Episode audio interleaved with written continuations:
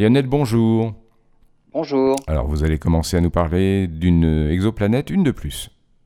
Une de plus, en- et une particulière, un TOI 1231b, c'est une exoplanète située à 90 années-lumière de la Terre. Elle a été tout d'abord découverte par le nouveau satellite euh, chasseur d'exoplanètes, le satellite S, puis par la suite, elle a été étudiée en spectroscopie depuis les gros télescopes du Chili. Cette planète est un peu plus petite que notre Neptune, mais elle est huit fois plus proche de son étoile que la Terre ne l'est du Soleil. Mais pour, autant, la température qui y règne est semblable à celle qui règne chez nous, car elle tourne autour d'une petite étoile, une naine rouge, beaucoup moins chaude que le Soleil. TOI 1231b tourne autour de son étoile en 24 jours et elle serait entourée d'une atmosphère qui, d'après les astronomes, serait relativement importante. Là où elle se différencie des autres exoplanètes géantes gazeuses, c'est que son atmosphère est relativement froide par rapport à ce qu'on connaissait jusqu'à maintenant.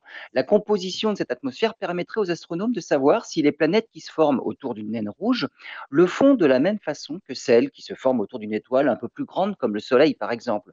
TOI 1231b rejoint les rangs des quelques exoplanètes qui sont scrutées à chaque passage devant son étoile par les grands observatoires terrestres ou même en orbite.